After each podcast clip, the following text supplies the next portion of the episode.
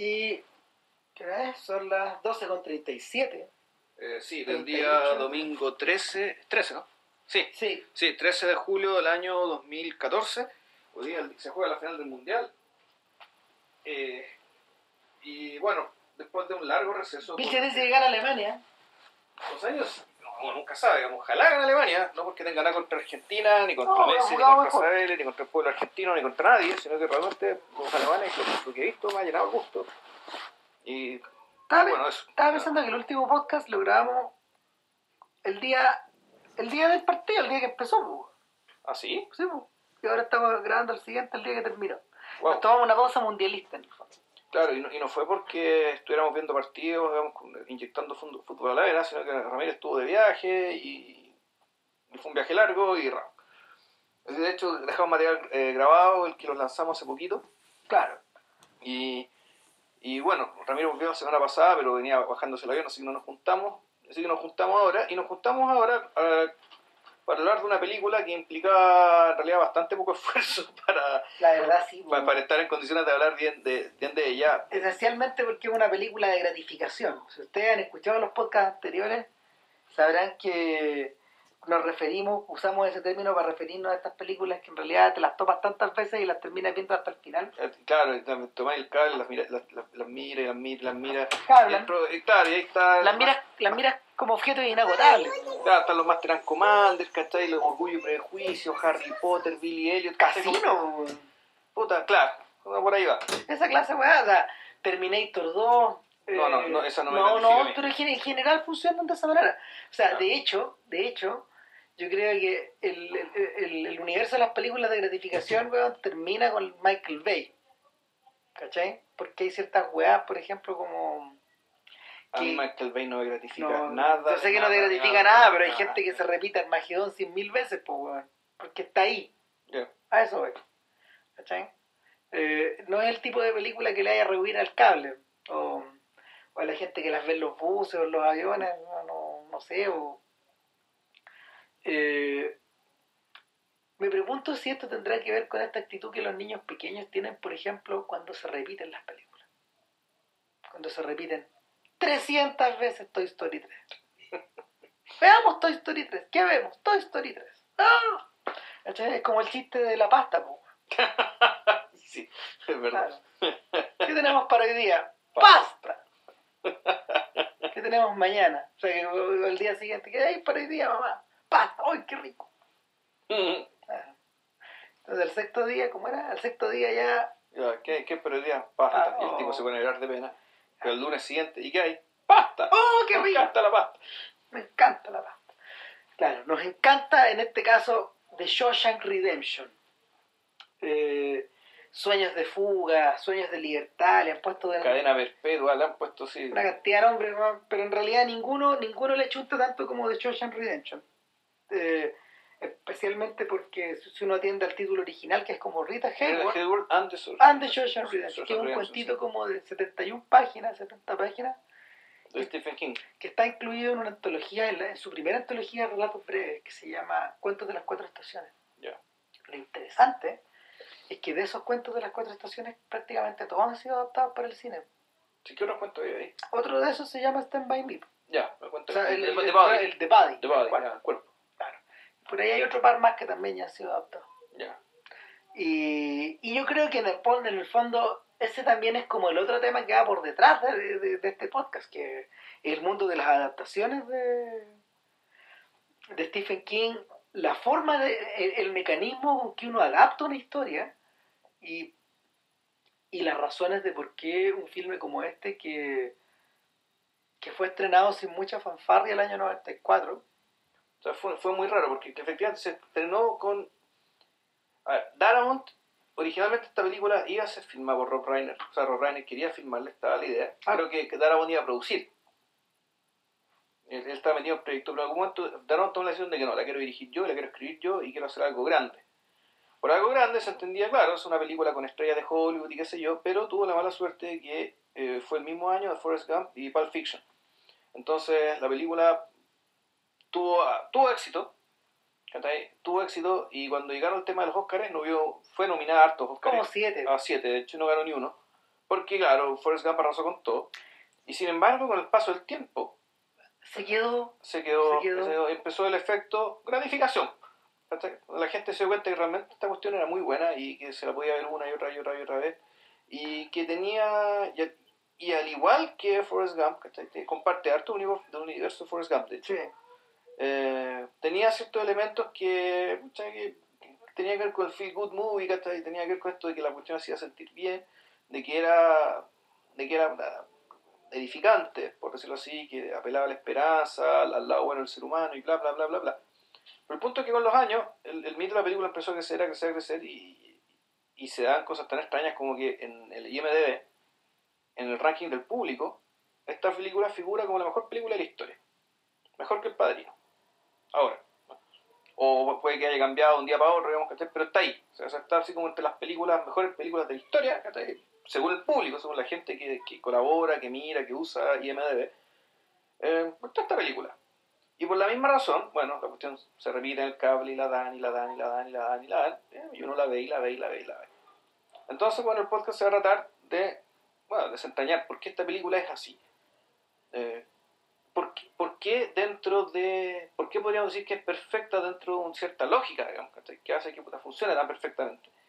Y también, el, también está lo rapaz de lo que dice Cristian, eh, el, el factor King.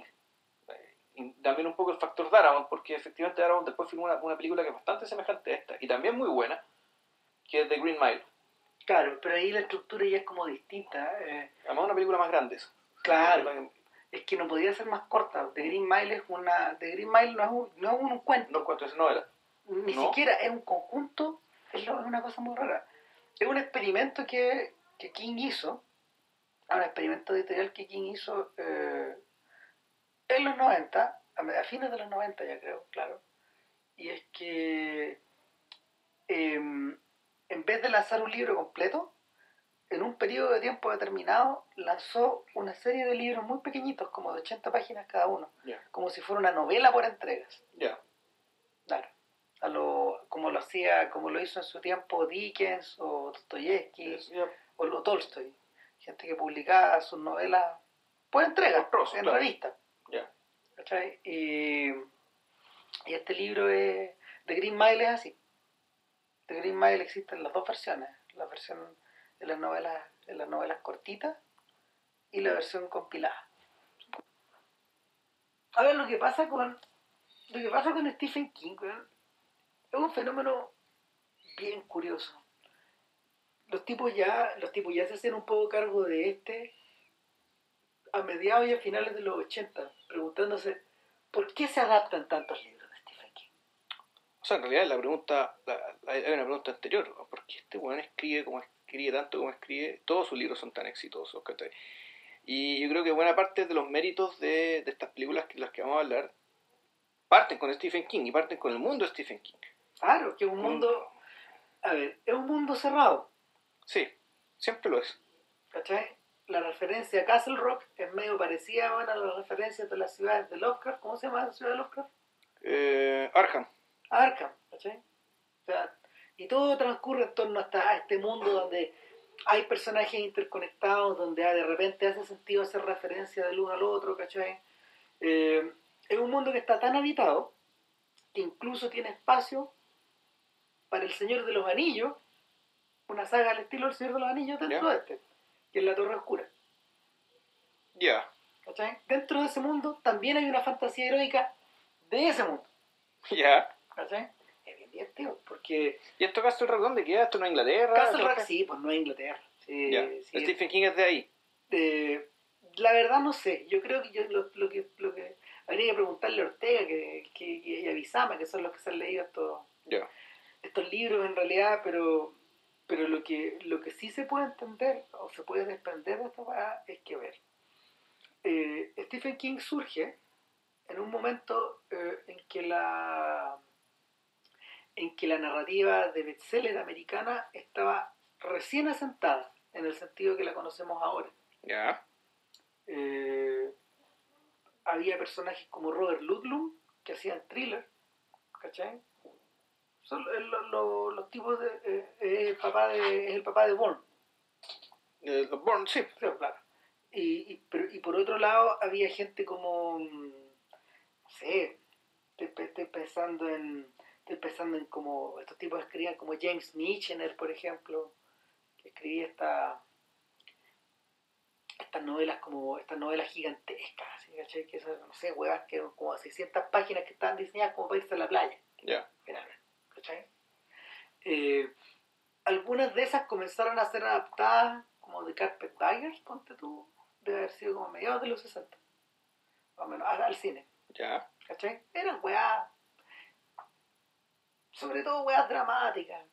Eh, el, el ejemplo paradigmático es el Valle de las Muñecas de Jacqueline Susan, que dentro de todo no es un mal libro, es un mal libro.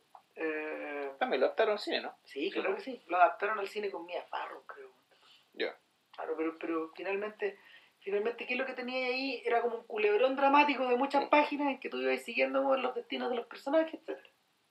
Entonces, eh, en paralelo a esto, los gringos tienen una, los gringos tienen una- un largo apego, yo creo que derivado de los británicos, eh, un largo apego al género del thriller y al género del el policial.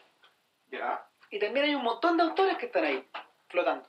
¿Cachai? Hay gente que sobre todo escribe en serie, eh, novelas en torno a un puro personaje, derivado un poco del tema de, de- de- de- derivado un poco de la idea de, de esta idea de Sherlock Holmes y de, De Agatha Christie, de. Agatha Christie, de la señora Marple, etcétera. un poco baro que eso. Claro, pero hacer eso en terror es mucho más raro. Entonces este gallo aparece, creo que con Carrie, a mediados de los 70. Ya. Este tipo era un profesor de literatura, entiendo. Y, y el libro, el libro, el libro causa, el libro es bastante pequeño, tiene como unas 200 páginas, la adaptación de la adaptación de Brian De Palma causó un tremendo impacto. Y de ahí en adelante eh, apareció Salem Slot, que se convirtió en una serie de televisión, donde se configura este mundo como de caso rock. Ya. Salem Slot es una historia de vampiros,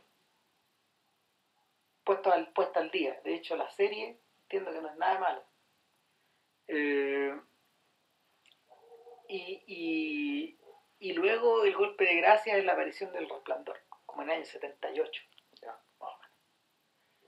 Eh, en parte por eso es entendible el tremendo interés de, de Kubrick por adaptar esta weá. A pesar de que creo que hasta el día de hoy eh, King odia esa, esa película. Tanto así que patrocinó un remake en clave de serie. The Shining. The Shining. Claro.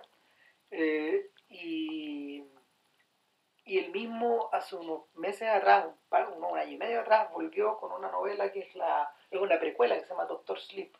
No, miento, es una secuela. Está ambientado en torno al, al niño.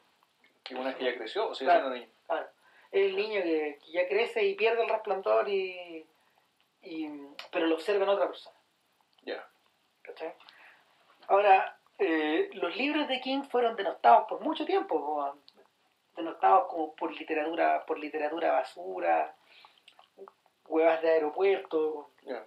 paperback que, que en el fondo son leídos y votados, huevas que el típico libro que te encontrás en la casa en la playa, esa clase de cosas. Pero sin embargo, sin embargo, eh, en algún momento de finales de los 80 y a principios de los 90, la, la, percep- la- percepción de este weón cambia. Y cambia porque él mismo te- empezó a escribir otra clase de empezó a escribir libros con, con la misma velocidad de siempre, pero que, pero que en realidad eh, empezaron a tener otra clase de eco. Y esto coincide un poco con, con el estreno de Cuenta conmigo también, donde los tipos se dieron cuenta de que en realidad The Body, esta novelita que estaba metida dentro de estos libros, claro. era harto más interesante de lo que parecía. Y- Bueno, además este, este tipo entre medio ya llegó un momento en que la, pole- la polémica era, bueno, este tipo vende libros ya no, no porque los libros sean buenos, sino porque se llama Stephen King. Entonces el tipo también eh, escribió libros con seudónimo. claro, De Richard, no Richard Bachman. Richard Bachman, exactamente. Y de hecho, yo leí uno. Este, la, leíste la- la larga marcha. La larga marcha. Claro. Bien, era bueno, pero tampoco puedo decir que fuera algo que me... que- Sí. Si tú los comparáis, por ejemplo, yo sé que no son comparables, pero si tú los compararais con la cosa, con la prosa de la J.K. Rowling,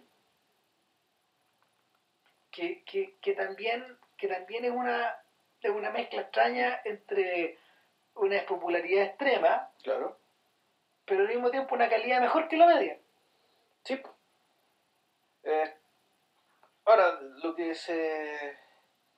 La gracia de Rowling es que, es que partió, partió como libro infantil, entonces eso también uno ya, uno, uno ya se aproxima de otra manera. Y, y sin embargo, aún así funciona. Claro que después los libros van, van creciendo y van cambiando de tono a medida que crece su público. Que tengo entendido que eso no si es algo que haya ocurrido an- anteriormente en la, en la historia de la literatura, a la hora de seguir un personaje. De hecho, en, el marketing, ¿cachai? se inventó el concepto del marketing Harry Potter, que consiste precisamente en ir adaptando el, ir adaptando el discurso a un producto. ¿cachai? Eh, o sea, al fondo, tomar la decisión de que un producto envejezca con su público y, como, y, promocio- y, y promocionarlo de esa manera. Es decir, no que un producto siga siendo para jóvenes, solo que cambiaron los jóvenes, ¿cachai? Fue un, producto de blue sino que decían que estos blue que lo usó el cabro que tenía 20 años, también lo ocupe el mismo gallo, pero cuando tenga 30. ¿Cachai? No que lo ocupe el cabro de 20, ¿cachai? 10 años más joven que el anterior, que es lo que se suele ocurrir, ¿cachai? Eh, y que imagino, tú me, tú me contaste que en fondo- con la radio tiene el mismo problema. Claro, Está en fondo un poco la misma decisión, ¿cachai? ir saltando. Y, y claro, o, o- o nos dedicamos a, a, los, a los cabros jóvenes que son jóvenes ahora, no los jóvenes que eran antes, o asumimos que el radio envejezca, digamos, con la gente que, que la agarró, digamos, en, su- en, en su momento, para la cual tú dirigías originalmente. Entonces, claro, puta, Harry Potter tiene esa salvedad. Entonces yo de mi ignorancia, digamos, ¿cachai? Yo no sé, yo no, yo no sé muy bien, digamos, ¿cachai? Eh, y porque yo no he leído a King, o sea, he leído esta pura novela, ¿cachai? Puta, ¿Qué tiene de ca- característico King, aparte del mundo cerrado? ¿Cómo es el hablante lírico de King, ¿cachai? ¿Cómo son los personajes, ¿cachai? Bueno, es rápido. Es rápido, el weón escribe, escribe a una velocidad que es la velocidad que uno- con la que uno leería en el fondo. Sea, como que se da la, sensa- da la sensación de que esta capacidad como de novelar fuera una weá que es como que es como en el acto. Ya, chuta. Eh, eh, Eso, eso es bien particular. Por otro lado, se produce, se produce el, el- el dato que, que al escribir de esta manera el weón acumula mucha, mucha basura entre medio. Ya. ¿Cachai? No, no es que no es que carezcan de. No, no es que no, no es que tengan problemas de edición, el problema es que al weón le gusta escribir largo también. Ya. Y, y es una acumulación de datos y detalles y detalles y detalles. En ese sentido, la compara hay gente que lo, la comparación con Dickens no es tan, no tan descaminada porque, porque Dickens también escribía de una forma torrencial. Eh, el otro detalle que tiene, eh, que tiene King es que es un probablemente es una de las primeras voces literarias de, del Boom Generation, de la generación de los hijos del, de los hijos del boom eh, que, que encontró forma literaria y reconocimiento público eh, tempranamente Claro, joven, muy joven. ¿cachai? es una literatura es una literatura post Vietnam sin duda es una literatura que, que en el fondo surge a partir de a partir de la acumulación de la acumulación de horrores y de represiones y de y de de impulsos que nacen a que nacen con la muerte de Kennedy no es casualidad que una de las últimas novelas de King sea eh, 23 11 63 que es la, es la fecha de la muerte de Kennedy y es la historia es la historia de un tipo que en el futuro desarrolla una máquina del tiempo eh, y su primera misión o su primer objetivo es volver Sí, ¿pedís que maten a Kennedy? claro O sea, termina la historia. Claro, claro. Y es una weá, es una weá bien compleja porque el weón empieza a volver en distintas etapas para cachar más o menos, para explorar y pasa una buena cantidad de tiempo eh, en, en, en, en esa era, la recreación era todo chancho, entiendo. Y Jonathan Demme la quería dirigir. Ah, ¿está terminada? Nada, la publicaron hace como, o sea, es como hace, es como de hace tres novelas. Ah, ya. No, sí, ese es el otro problema con King. O sea, pestañea y el weón saca otra. Hmm. Este weón tiene el hábito como de escribir como por, de ir como dos o tres novelas adelantado a lo que va publicando. Ya. ¿Cachai? Y es muy rápido en ese, en ese aspecto. Entonces, ¿De verdad escribir a él o entrar a un equipo, weón? Lo que pasa es que él tiene, un- estos gallos trabajan, tra- eh, todo este tipo de gente, incluyendo Tom, al fallecido Tom Clancy y toda esa gente, todos ellos trabajan con, con researchers. Ya. De hecho, eh, hay agradecimientos especiales en el libro de Kennedy al, al researcher histórico, porque es un profesor de historia, que lo ayudó a lo ayudó a King a, a poder ir modelando esta weá de acuerdo como a ciertos parámetros. Entonces él se encargaba como de ir avanzando. Eh, obviamente que yo creo que hay gente que escribe con, con, con, con negros, po, con black writers. ¿cachai? En el negro. Y, pero, pero en el caso de King, la verdad, no sé. Ahora había salido un libro como de 300 páginas más o menos, ahora que lo, vi- lo vi ahí en la librería. Todavía no está traducido al español. No me acuerdo cómo se llamaba, lo tomé muchas veces. Y el, el punto también con King es que por esa misma razón, por ser un, por ser un boomer, el weón sintonizó muy bien con todos los boomers de los 70 y los 80 que empezaron a adaptar sus películas. Ya. claro. ¿cachai? Tanto así que, que él incluso estuvo metido en distintas, eh, de- desde muy luego estuvo metido en distintas calidades, ya sea como guionista, como productor, como director. Entonces él tiene una película. Ya. Él dirigió una película también sobre un camión, sobre un camión que tiene alma, ponte tú. A lo como Christine. Como. Christine, ya. Claro. ¿Qué es del Christine? Sí, po. Es divertido porque, mira, de él es Firestarter, que es una película que es como media, que la adaptaron al cine en clave media poltergeist. De él también es Cuyo, la película del perrito, Del perro, sí. el perrito maldito. Eh, de él también es It, El payaso el asesino. payaso, que ahora resulta que hay, hay hueones que se disfrazan de payaso y ponen en Instagram unas fotos de hueones que están como en las calles, como este hueón. Y, y hay gente que se aparece, pero que no, se aparece en la vida real, digamos, pero como que no te dicen nada, están ahí nomás. Están ahí, ¿cachai? Permanentemente. Y el... eh, no es casualidad tampoco, no es casualidad tampoco que el mismo, no es casualidad tampoco que, que King tenga mucho que ver con la cultura del rock and roll, con la cultura del chicle, con, con- con- con esta cultura media de pop chicloso, con esta weá de puta, del desecho del desecho televisivo. Eh, él mismo se encargó, él, él también tiene una, una un- él por lo menos tiene un par de libros de apocalipsis, pues, uno se llama La danza de la muerte, se llama The Stand, y lo, lo- lo adaptaron alguna vez para, para la, como, como miniserie. Ben Affleck, de hecho, la quiere convertir en película hace mucho tiempo, o como una serie de películas. Eh, entonces, la, omnipresencia, la omnipresencia de King en la cultura americana es, bien tremenda. Sin embargo, sin embargo, cuando uno se mete a, observar a The Shawshank Redemption, pareciera que no es una historia de King. Y sin embargo lo es. Eh, The Shawshank Redemption eh, es esencialmente una película carcelaria. Es una historia carcelaria acerca de un sujeto que fue eh, apresado, juzgado y encontrado culpable por haber asesinado a su mujer. A su mujer y el amante. Entonces le, le tiraron dos, dos sentencias perpetuas. Una después de otra. Claro. eh, y él, la película, si mal no recuerdo, no te deja claro un poco ambiguo al respecto, si es que es culpable o inocente. ¿Cachai? Aun cuando él, Dufresne, está absolutamente convencido de que es inocente y por lo tanto nuestra creencia de que el sujeto es inocente o no, digamos, y por tanto nuestra percepción del sujeto, depende de los mismos elementos que el sujeto nos va dando como personaje, Claro. no tanto por la certeza que te da el narrador, el narrador por fuera. Eh, en la novela la narra él, Andy. La narra Andy, claro. En cambio, en la adaptación acá, la, aquí bueno, ya es un giro importante. Eh, Es un giro importante y es, que también tiene su razón de ser. El narrador es el personaje de Red, que es el amigo, el, el tipo que se hace amigo en la cárcel, que es interpretado por, por Morgan Freeman. Que claro, él es la voz de Dios. Entonces, por una parte, él es la voz de Dios, entonces quien nos habla y nos cuenta la historia, puta, es Dios.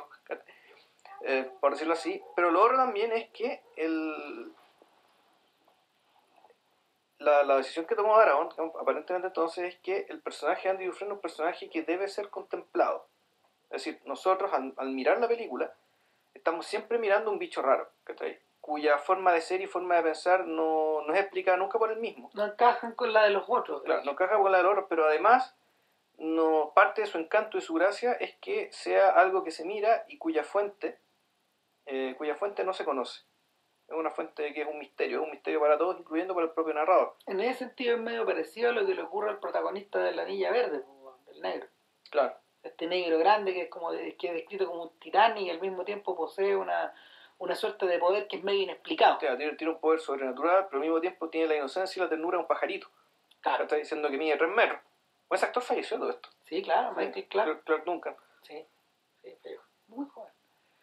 Como el personaje, Sí. ¿cachai? Y en ese sentido encaja con eso y también encaja, tal como tú decías, con, con la presencia de Forrest Gump.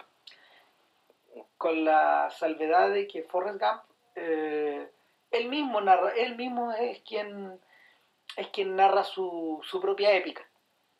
¿cachai? sí. Y ya que, quien va determinando como su propia época. Es Ahora, que ahí es importante que narre él, porque el, en el fondo la narración de Forrest Gump es la narración del sentido común. Y que claro, Forrest Gump tendrá retardo mental, pero el sentido común de Forrest Gump no tiene nada retardado y de hecho tiene, tiene ese sentido común muy concreto, muy sencillo y muy de muy directo a las cosas, ¿cachai? El no bullshit, ¿cachai? Que también es muy gringo, ¿cachai? Entonces Claro. por eso que eh, pegó y resonó tanto, digamos, ¿cachai? Con su país y... Está, está muy relacionado con una idea que los americanos cultivaron durante 150 años, hasta, hasta, Mm.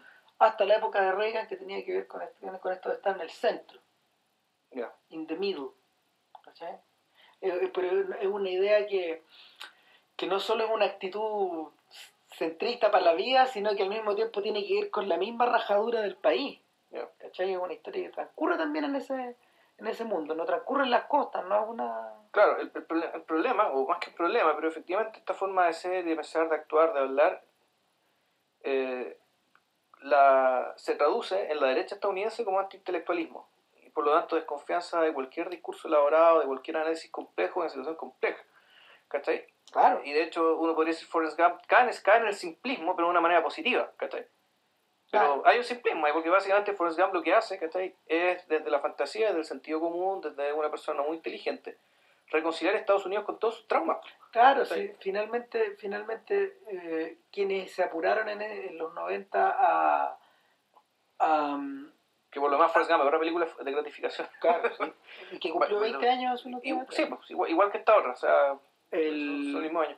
claro, el, el, el tema con, el tema con Forrest Gump es que un- en ese sentido los que se apuraron a determinarlo como, a imaginarlo como, un- como una continuación de los protagonistas de Capra están en lo correcto. Pues, sí, Forrest Gump de verdad es como un hermano de Longfellow Deeds. Sí, del señor Dietz, ¿cachai? No, es deliberado incluso esa, esa, esa actitud.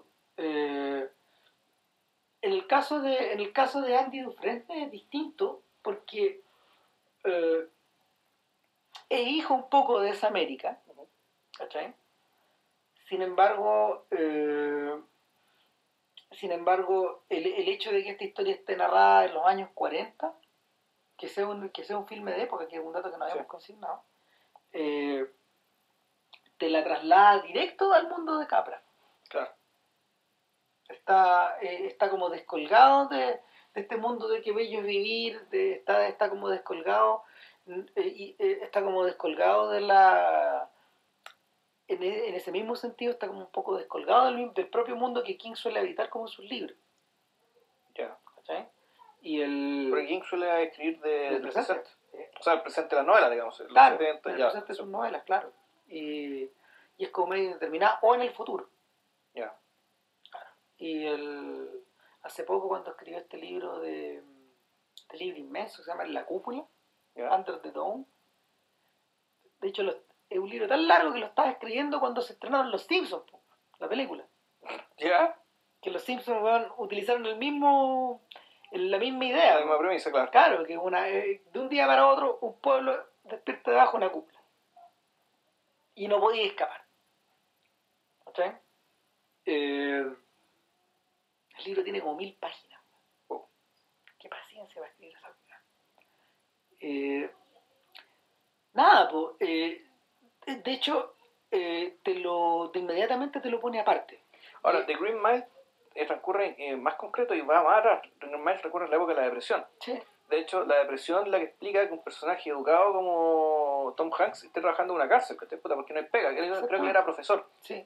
O tenía algún tipo de algún tipo de formación por el estilo. Entonces, claro, él era un su propia formación lo hacía ser un testigo que más un testigo más preciso para contar todo lo extraordinario que, que, que pasa digamos, en, en el Green Mile. Ahora, también la decisión uno podría pensar que la, la, la popularidad de las películas también se basa un poco en la edulcoración del pasado. Que si bien hay harta brutalidad, hay crueldad, hay, hay ¿cómo se llama esto? Hay, puta, hay asesinatos, ejecuciones, digamos, porque son películas de cárcel naturalmente. Aún así, uno ve, uno parece sentir, la película te quiere vender. Es una percepción que tengo que, aún así, había una ingenuidad mayor en los personajes de alguna manera. Es que, ¿sabéis qué? Yo creo que, yo creo que ese es el factor de Aramont. Ya. Porque, porque cuando Aramont se mete a hacer la película, no siendo una persona en absoluto conocida, lo que el tipo hace, en vez de, en vez de recurrir a la idea de, de filmar eh, otra adaptación de Stephen King, en el sentido más amplio de la palabra, lo que él hace es, es filmar una película, eh, una suerte como de apostilla a los filmes carcelarios americanos de los, 40, de los 30 y los 40 Ya. los filmes carcelarios americanos eran un subgénero. De hecho, el más famoso, la más famosa de todas, podría parecerse hasta un podcast, se llama I Was a, Fug- I, I Was a Fugitive from a Shane Gang, Ya. protagonizada por Paul Mooney. 1932, 31, por ahí. Uno de los primeros filmes hablados. Entonces, Ya. uno de los primeros filmes hablados de, de John Ford fue Up the River, con, con, el, con el debut cinematográfico de Humphrey Bogart y de Spencer Tracy en la misma película.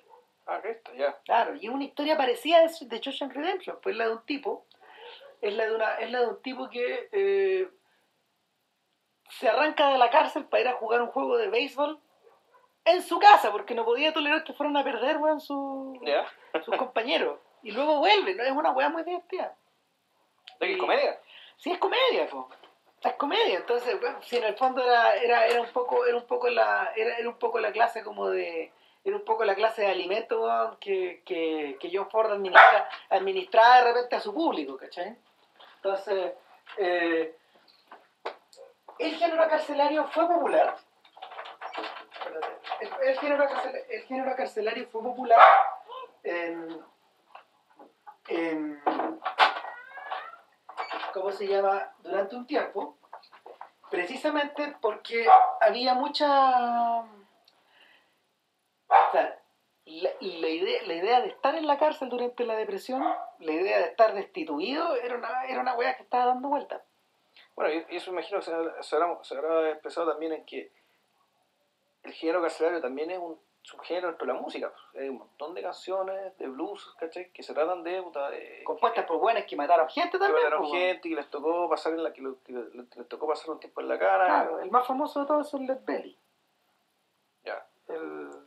Que, que en el fondo él es el él, él es el padre de esa de esta, de esta clase de música, ¿cachai? O sea, Descolgado. Johnny, Johnny Cash y yo después eso. Cla- eh, claro, ¿no? Led Belly es un señor como de los años 30.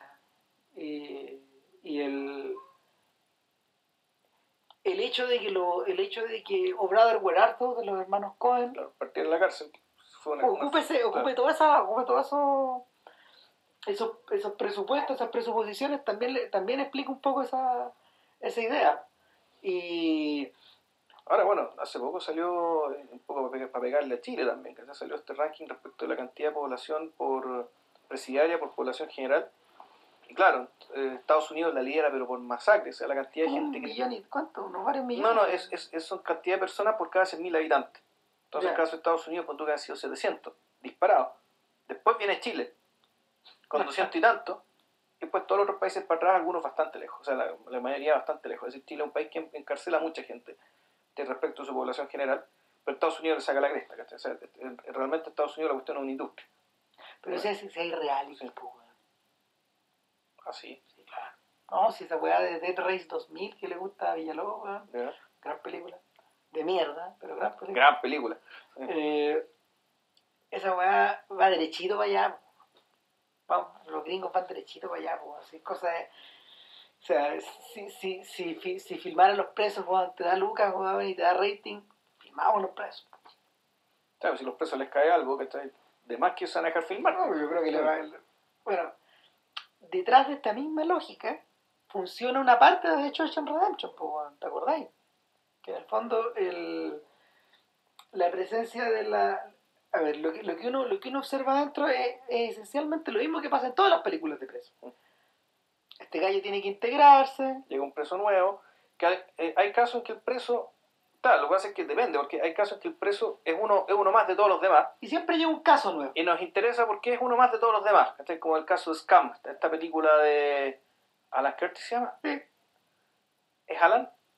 No, no me acuerdo, no, no, no creo que no. Eh, o Alan, no, no me acuerdo. Esta película con el con un muy, muy joven Ray Winstone. Uh Donde, claro, él, él se mete ahí porque él es uno más. El personaje extraordinario es el otro que ya está dentro y con el cual se hace amigo. Pero lo importante es que uno más. En cambio, hay otros casos donde el, preso es especial. Como en Brubaker. Claro. Donde hay Robert Redford se mete y qué sé yo, porque él tiene una agenda, una agenda oculta en el cuento. O, o, o, la madre de todas estas películas, yo creo que la para la modernidad, la madre de todas estas películas es Cool Hand Luke. Que, Eso la conozco. Que es la, es la película que junta, que junta el mundo del que junta el mundo, ¿cómo se llama?, del Actor Studio con el mundo de San Peckinpah. Es la historia de... Se llama La leyenda del indomable. Eh, en español. De Stuart Rosenberg. Paul Newman... Paul Newman es el tipo distinto, el tipo diferente, es el gran rebelde americano, que es encarcelado, eh, es encarcelado eh, y el alcaide, el alcaide es Strother Martin, el clásico actor de Peckinpah, el viejo chico, Ah, de hecho tiene una frase muy conocida que se llama I, I think we have a problem to communicate, with communicate, algo, algo así. Tenemos un problema de comunicación. Eh, y el tipo trata de doblegar a este indomable y no puede. Y así se va toda la película. Ya. Hasta que lo quiebra. Y eh, Atrapado sin salida. Sí, que te, voy a mencionar eso. Que fue filmada como seis años después siete años después, es prácticamente un remake. Sí.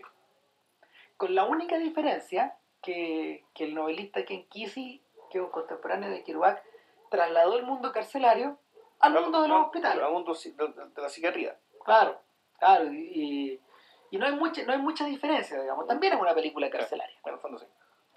Y eh, en este caso en particular, todo esto está tratado de una forma bien clásica. Cada tanto llegan los personajes nuevos y hay algunos que se van, algunos que mueren.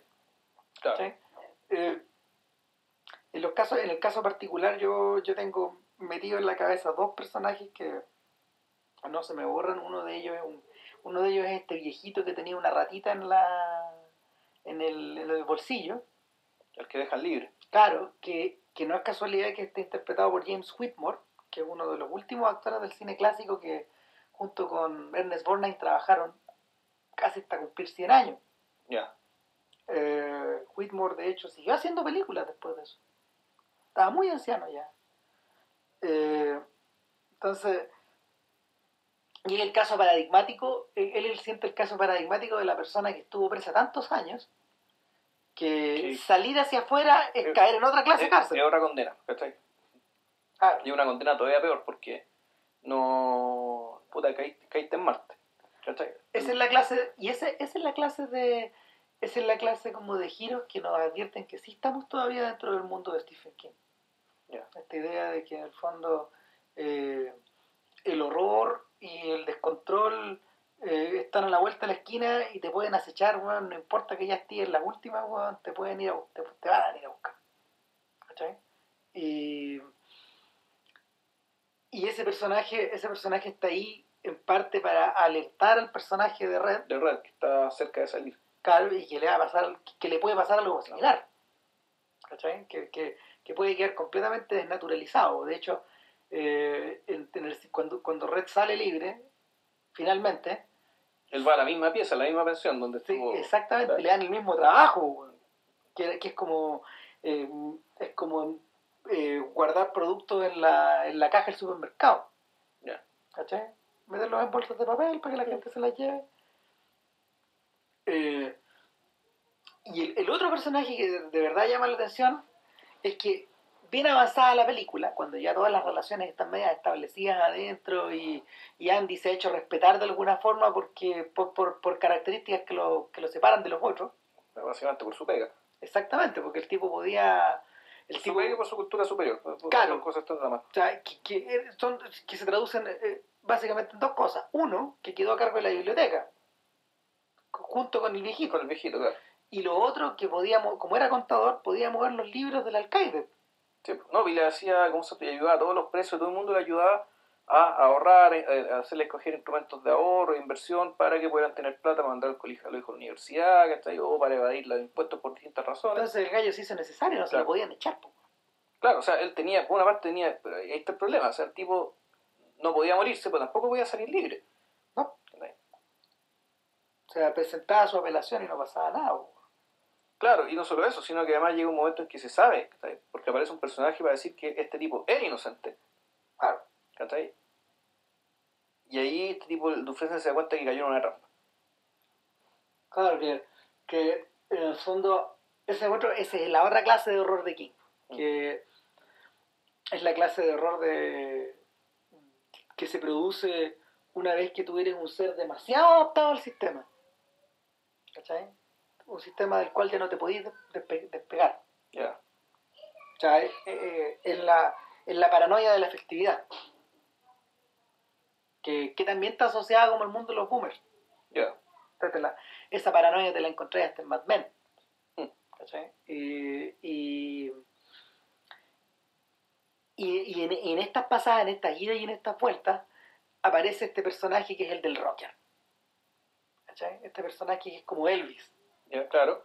Que, que es distinto a todos, pues, y que señala un cambio que señala un cambio paradigmático weón, en, en- en- en la América en la América que ellos están viviendo es un sujeto que no se parece a los otros presos ya Claro, es una generación distinta. Bueno, de hecho, es, es- es otra cosa que es bien llamativa la película, que una película de época, pero que transcurre en 19 años. O sea, Andy Dufresne estuvo a estar 19 años en. ¿Cachai? Y la forma en que te marcan el paso del tiempo es por los afiches de los símbolos sexuales que tiene colgado en el, que, que tiene en la colgado en, en la pieza. Ah, O sea, partió con Rita Hayworth, después apareció Marilyn Monroe y terminó con Raquel Welch, por ejemplo. claro una cosa, Una cosa así, así, o, sí. o Brigitte Bardot una Claro. cosa así y a eso hace referencia el póster Claro. el póster que te derrite la, la frase de la frase de la, de, de la, la presencia de Rita Hayworth en, en la El, frase el título de la, del, del cuento. A todo esto, pequeño paréntesis, la otra película que está basada en estos cuentos de las cuatro estaciones, Different Seasons, se llama en inglés, ¿Ya? es Up Pupil. Ah, Esa ya. es la, es la- de... Esa es la de. Es que hay dos películas que son muy parecidas. No, Que este- tienen que ver de God, God and Monsters, creo que se llama una. Y pero las dos tienen que ver con un nazi escondido, que un cabro lo conoce, ¿cachai? Pero Bad People es la con Ian McKellen, es ¿no? McKellen, sí. Ya. Esa es. No, God and Monsters es una weá del creador de Frankenstein. Pero, pero sí, hay dos películas.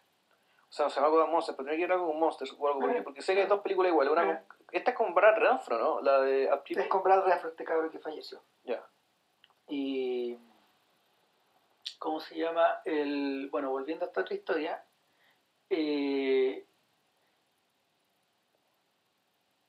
en general, en general, ocurre, ocurre con la. ocurre con las películas carcelarias y sobre todo y, y ocurre con esta también que tienden a formar una especie como de sociedad paralela una especie de como de sociedad espejo de lo que está de lo que está ocurriendo afuera eh, de hecho en Redemption es bastante efectiva en eso sobre Sí. todo sobre todo como, como, como, como tú decías con el con esta idea de que el paso del tiempo va marcado por los pósteres el paso del tiempo va marcado por las personas que entran y las que salen y sin embargo la sensación como de mundo congelado no cambia Es que ese es el punto. O sea, realmente ese- lo- lo- los uniformes no cambian.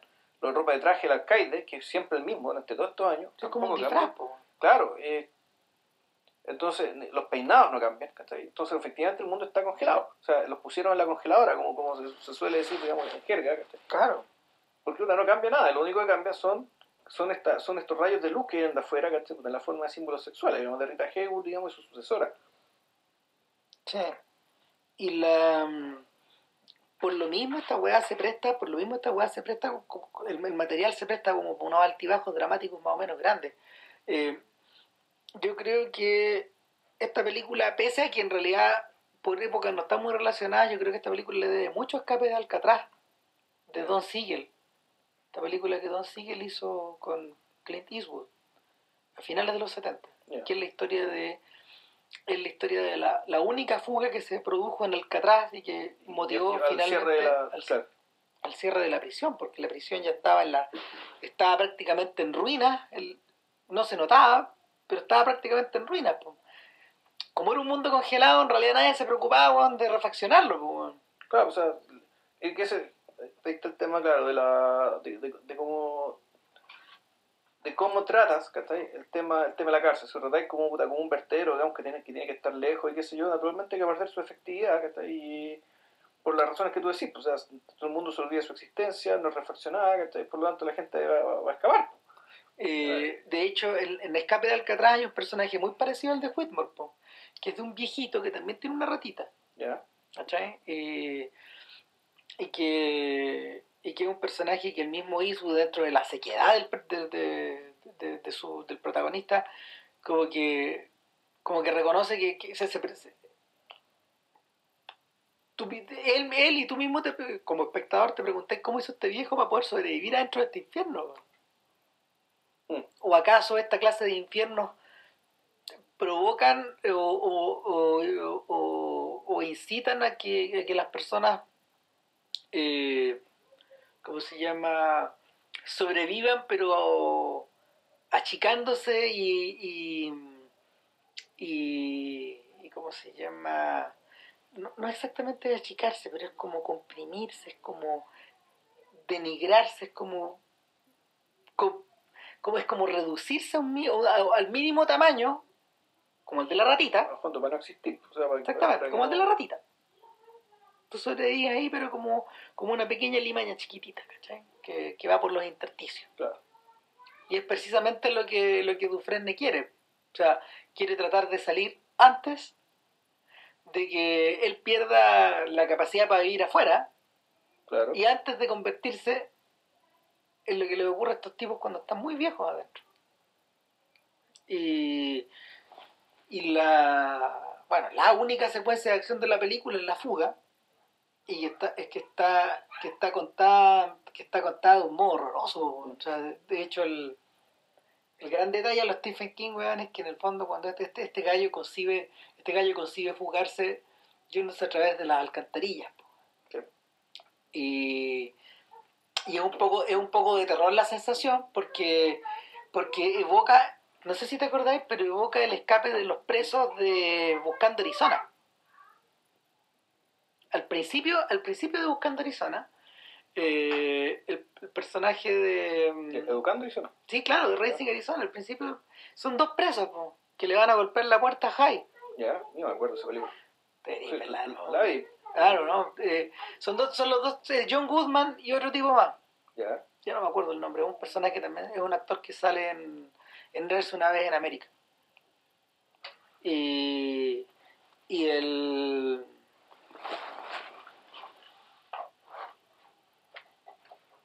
¿cómo se llama? El, el personaje, los personajes surgen de, surgen de este hoyo, los personajes surgen de este hoyo, eh, y surgen como si la tierra estuviera surgen como si la tierra estuviera pariendo a estos dos sujetos surgen entre medio como del barro de la lluvia gritando como unas bestias ¿cachai? y es un poco lo que le pasa también a estos otros cuando avanza por este canal de mierda de caca, literalmente. literalmente de caca como 400 metros fueron una cosa así. O sea no sé cuánta mierda tuvo que literalmente cuánta mierda tuvo que pasar pero pasó y tuvo la suerte de que al otro lado estaba lloviendo, que se pudo limpiar. Igual que los otros, pues, y se lava, y de hecho la imagen del póster de la película es como del tipo bajo la lluvia limpiándose, pues, claro. limpiándose de la mierda que se le había acumulado en 18, 19 años preso. ¿Cachai? Y, el, y la cuestión es que básicamente el, el personaje de ahí para adelante, de ahí para adelante el personaje se convierte como una suerte de misterio, porque ¿qué viene después? Po? ¿Cachai? El, el sujeto, el sujeto, y esa es una de las gracias de la película, que se resuelve también de una manera bien, clásica.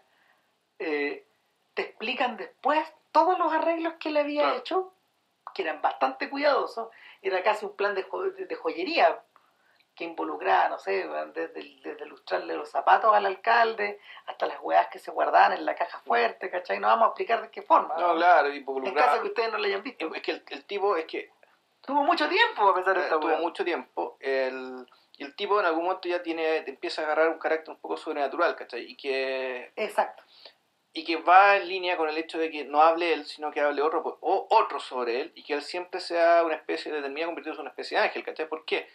Porque se la arregla para, bueno, ayudar a todos los presos con esto. Eh, en algún momento tiene una pequeña rebelión que le permite eh, escuchar, la, escuchar una ópera Claro. y poner el altavoz hacia afuera, de modo que todos los presos, que una, es una secuencia clásica, que una de las secuencias más memorables de la película, Mm. que están, eh, donde él toca para que todos los presos le escuchen con unos parlantes, qué sé yo, y sin el permiso de nadie. La casoneta azularia de, De la boda de. Fígaro, claro, de Mozart. Y entonces el tipo, su, su prestigio como bicho raro, digamos, que ya empieza, empieza a escalar, escalar, escalar, escalar. Eh, Son estas cosas medias superhumanas que de repente le salen a Forrest Gump. Claro, y, pero que, y que al mismo tiempo su propia fuga, que tiene que ser una fuga que tenga esas ca- características también. O sea, que su fuga no es solamente una salvación para él, sino que también el tipo se la arregla para desmontarle el tinglado que está ahí al, Al al alcaide- al alcaide del- de, de la prisión, digamos, que un tipo de enfermo corrupto, ¿cachai? Hipócrita, que además, puta, estos buenos que anda con su hilo y la cita para todos lados, pero el tipo es un delincuente. Entonces, el- entonces, pucha, la película también tiene el reactivo en el fondo de las películas de superhéroes. ¿cachai? O mejor dicho, la, la película tiene genera la atracción que genera el hecho de tener un- una fuerza extraordinaria y positiva, ¿cachai? Claro. benévola, ¿cachai? que opere, que en último término restaura, restaura cierto equilibrio, restaura cierta noción de justicia. ¿cachai? Y por eso está el tema del feel good, ¿cachai? el tema de la esperanza, el tema de que, claro, que el mundo se puede arreglar. El problema es que el mundo tiene que arreglarse con personajes extraordinarios, digamos, con, con, un- con esta especie de Superman que, eh, que, que opera, claro, de otra manera. el que, no, que nos devuelve al mundo los boomers. Si básicamente una de las uno de los, uno de los motivos conductores de, de los anhelos y de las pesadillas weón, y de las frustraciones de esa generación es la imposibilidad de cambiar las cosas weón, eh, con, con los métodos tradicionales y la idea de figurarse fantasías o de figurarse ucronías o de figurarse personajes que estén removidos de este mundo eh, dotarlos de dotarlos de estas características especiales salvíficas weón, y ponerlos al centro de la Claro. Si no los si los Beatles no son eso no sé qué son. ¿Cachai? Mm.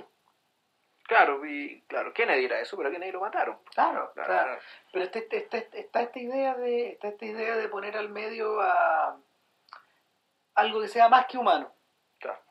yo creo que por eso es por eso que la película rectora y paradigmática weón, de, de toda esa era es 2001 porque claramente había una mirada más que humana en la película pero la parte inteligente era que esa, esa la, la película misma cuestionaba esa Mm.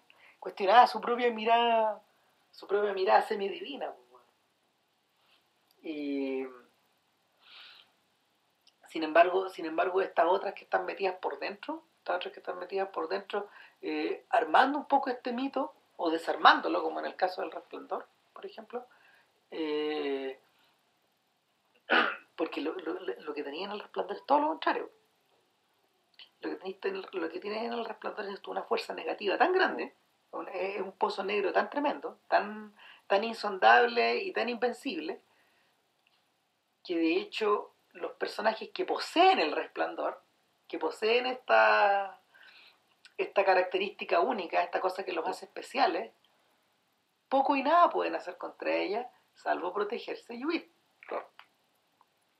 ¿Cachai? De hecho, muere todo menos el niño.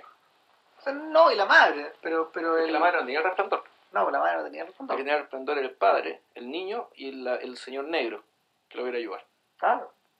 Claro, lo- lo- los, que, los, que, los que tienen el resplandor se pueden convertir fácilmente en víctimas de esta Claro. ¿Sí? Es la- de alguna forma es la, es la metáfora inversa. Sí. Yo esta película también, esa película está llena de, de detalles memorables, ¿cachai? Y, y también y de logros actorales, incluso de actores desconocidos, ponte tú este, el, el, el, jefe de los guardias, bueno. Ah, Eh. Un personaje espeluznante, bueno. Sí. Es un típico, es un típico actor secundario weón, de los 90. Claro, se llamaba Clancy algo. No sé si Clancy el apellido o el nombre. Él, ponte tú, era, era uno de los malos de, de Bad Boys. Claro. Que en el fondo Bad Boys era. Bad Boys era el, era el remake americano y con final feliz, ¿cachai? Scam. No, en serio, se, ¿En pa- serio? se parecía mucho. Yo cuando vi Scam dije, pero bueno, esto yo lo vi en Bad Boys, tal cual. ¿Cachai? Tal, tal cual. Si no es, si no es remake, bueno, la weá es plagio. ¿Cachai? Pero claro, el final cambia. ¿cachai? El final, el, el final cambia, un final puta, un final feliz, el personaje de Don Sean Penn, weón, puta, eh, se redime, no se convierte en un asesino, weón, ¿cachai? Ta, ta, ta. Fue una historia como de individuo que aprende algo, ¿cachai? Esto es muy, gringo. En cambio, Scam está hecha precisamente para decir que el sistema está recontra podrido, que no funciona, ¿cachai? Que incluso se vuelve, ¿cachai? Y aplasta toda aquella fuerza positiva que está dentro de estos cabros, ¿cachai? Los cabros, puta, que piensan al revés, ¿cachai? Que, eh, puta, que, que se la juegan por otros, ¿cachai? Que demuestran solidaridad por sus compañeros, ¿cachai? Y aún así el sistema, puta, les saca, lo- lo- los demuele, ¿cachai? Ah, no, es que es como Cool Hand Luke. Al punto que Scam, ¿cachai? Después de Scam, eh, el, el sistema este de las cárceles juveniles asociadas a talleres de, de, de oficios, ¿cachai? Cambió. cambió. O sea, son estas películas que, que influyeron en la política pública. El... La otra cosa que pasa con la otra cosa que pasa con, con The Shawshank Redemption y que también está relacionada con su con su idea de, de regreso como al cine clásico o, a- o neo o este neoclasicismo del cual que, que está vivo dentro de que está vivo dentro de sus imágenes tiene que ver con la forma en que caracteriza a los dos protagonistas. Esta idea de que este, esta idea del dúo de Tim Robbins con Morgan Freeman se vuelve súper icónica, sobre todo en la medida que, que uno empieza a centrarse en la historia de Freeman y Freeman se convierte por un rato en el protagonista de su propia película. O sea, es que, claro, efectivamente, la parte cuando este uno se escapa, ¿cachai? La, la posta, como que se produce una posta, ¿cachai? Ah. Y la película empieza a se convertirse en una película sobre Freeman, de Freeman, sobre Freeman, porque la, la presencia de Dufresne simplemente desaparece porque se fue. Exacto, es, es una, es, una, es, un, es un filme es un filme que es abandonado por su protagonista Claro. en la- en la- después de tres cuartas partes. Entonces, de repente este vacío está llenado por este otro personaje y bueno, y ahí está la tremenda gracia de la película, po, porque el- el este otro personaje, este otro personaje se revela como el gran personaje carismático de la historia. Pero esa weá pasa porque es Morgan Freeman. Sí, de, bueno, de hecho, originalmente la- en, la- en el cuento original el personaje era blanco y lo- los actores originales para hacer papel, para el casting, eran todos blancos. Puta, era Robert Redford, ¿cachai? Era gente así, Ya. ¿Cachai? Pero en algún momento decidieron, no, tiene que ser Morgan Freeman porque Darabont fue el que dijo, no puedo pensar en alguien más para hacer esta película. Probablemente por el tema de la voz, ¿cachai? Porque él había, además había pensado esto que la narración fuera, fuera la voz de, de- de- de Claro. Freeman, de Red, digamos, y no, no el protagonista. Claro, yo creo que yo creo que también eh, en el fondo es porque el mito de, el mito de Morgan Freeman como este como este se lo, lo han puesto a hacer de Dios pues, weón, varias veces pues. Claro, y él acepta cagándose la risa. digamos. claro pero, pero, o sea, ha sido Dios ha sido Mandela weón. Eh, entonces eh, eh, en esa época estaba fresquito además porque este tipo venía de Seven es de antes o después de esta. eh, no es después Después, ya. no no no este tipo estaba venía fresquito de hacer los imperdonables Ya. ¿cachai? Y, y su personaje como de contrapunto al de Eastwood está logrado de una manera extraordinaria. Es impresionante. Entonces, eh, acá es un poco más que el contrapunto. ¿cachai? Finalmente acá se vuelve, acá se convierte en el espejo del otro. Durante un momento. Lo podéis lo- y continuáis mirando esta historia y en el fondo lo que estáis viendo eh, eh, es la cara fea, po, hasta que hasta que eh, Andy se encuentra alguna Andy encuentra alguna forma de comunicarse. Claro. ¿cachai? Y, y, y lo que viene a partir de ahí es- es- es- está solucionado de una manera muy elegante y en el fondo es como Freeman siguiendo las pistas Claro. Y en el fondo viene a ser, la forma un epílogo, ¿cachai? Claro. Un epílogo como... Que uno podría decir este ya es el, el epílogo de la fuga, ¿cachai? En realidad todo esto, ¿cachai? Todo esto es parte de una fuga. una fuga, no una fuga musical, sino que Claro. Del escape, ¿cachai? O sea, este escape, esta salida El de la escape cárcel. continúa. Es un escape que continúa, continúa, continúa, continúa, digamos, ¿cachai? Donde no solamente estás escapando de la cárcel, ¿cachai? Estás escapando de los aspectos carcelarios de la sociedad misma, ¿cachai? Que fue lo que mató al otro viejito, ¿cachai? Al, al- Ah. al- al- el viejito que salió antes y que no se pudo adaptar. ¿cachai? Y claro, terminan llegando a una especie de paraíso.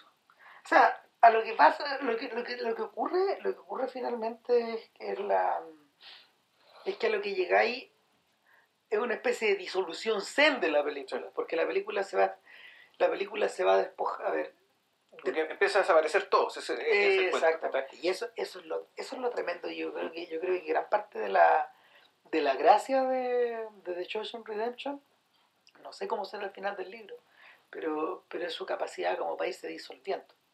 Lentamente. Entonces, primero, primero desaparece, después desaparece la cárcel. Claro. ¿cachai? Desaparece el problema. Luego desaparece la pega.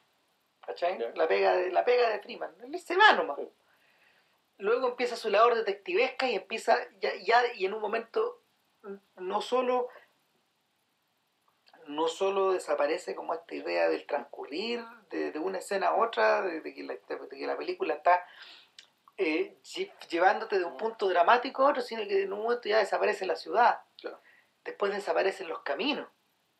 Porque Mm. ya queda como terreno abierto, ¿cachai? En un momento llega una playa. y ahí no hay nada. No, no, no, y de- es que de- de- después de eso, después de eso, claro, eh, el weón recoge el mensaje que le había dejado Dufresne en alguna parte.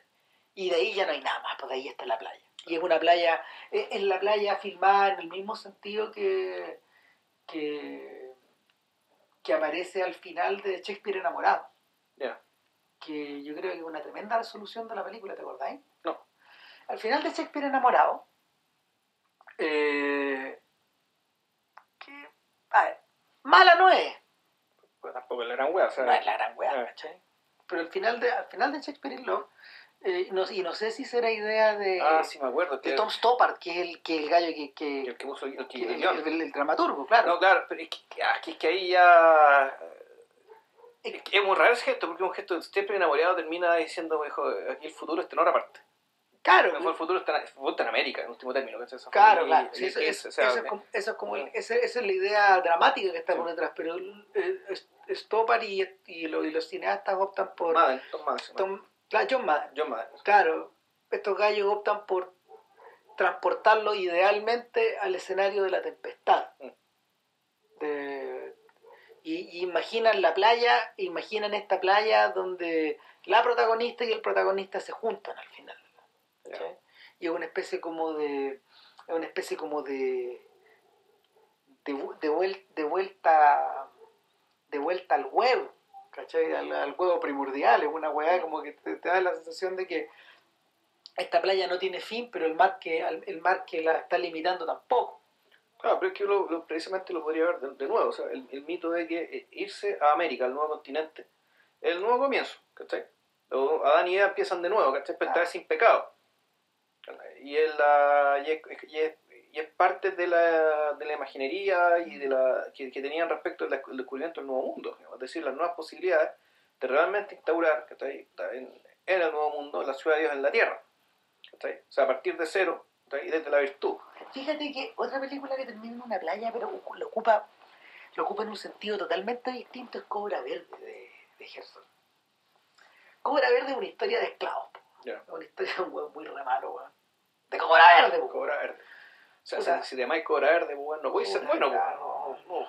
No, Cobra Verde, weón, es un conche tu madre, weón, que es un esclavista y que. y que. protagonizado por Kinski, su última actuación en una película de Herzog. La actuación del límite ya, es la gaga. Y en el fondo es, es una, es una extendida defensa de un fuerte, weón, donde ya los, los esclavos te van. Y, y los otros weones te van a pasar por encima, te van a hacer pico. Y, y en una última escena muy larga, weón, eh, este weón ya está todo muerto, weón, este weón está en las últimas y, y va avanzando por esta playa y lo que va viendo es de, eh, eh, eh, desastre, desolación, muerte, barcos, puta cuerpos, hueones que están esparcidos, ¿cachai? Y es el efecto totalmente contrario. La película también se disuelve. También se disuelve, ¿cachai?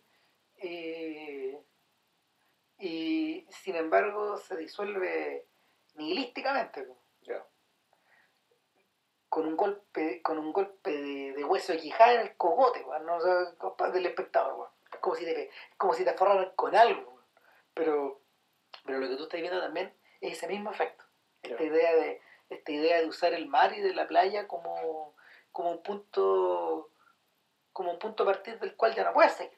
No, claro, de hecho, el, La Dolce Vita. no, no solo eso, sino que en la, la, la, fi- las figuras retóricas y las comparaciones de la vida, ¿cachai? Las vías son ríos cuya, que terminan cuando llegan al mar. Claro, Una vez que llegáis al mar, no hay más. a los Deadman en Jim Claro. Pero llega al mar y llega un lago. Llega al mar. Ya. Llega al mar. No, sí, en la última, la última imagen de la película, el, el bote perdiéndose en el, en el mar. Al mar. Claro. Perdiéndose en el infinito. Y, y, y esta idea como de encontrarse al borde del infinito es la es una imagen bien poderosa hacia el final, weón. Porque es un, es un, es un plano, es un plano generalísimo, Claro. muy lejano, donde ellos están convertidos ya en dos puntos, como en una en, en- en- en- en ideas abstractas. Sí, al mismo tiempo y también me eh, también ll- llama la atención que el tipo de relación que tenían, claro, no una relación homosexual, ni mucho menos, pero efectivamente era un matrimonio. Claro. Una especie de matrimonio. Es decir, eh, es gente que ya va a decir, va a vivir junta hasta que se muera. ¿Cachai? Que el, el nivel de comunión al cual llegaron estando en prisión, digamos, de mutua comprensión y de, de afecto y estima, eh, claro, ha- hace que el final no pueda ser otro que ese. ¿cachai? Mm. que, que terminen juntos al, al fin de todas las cosas, ¿cachai? O sea, como dice Frodo, como, como dice Frodo, le, le dice Frodo a Sam, ¿cachai? Ah. Termina la película. Sí, yo estaba pensando, yo estaba pensando en, en cómo se llama, en, en John Wayne y Dean Martin al final de, de Río Bravo. Es lo mismo, güey. ¿Cachai? Son dos personas. Un personaje le guarda la espalda al otro. Y, y están así.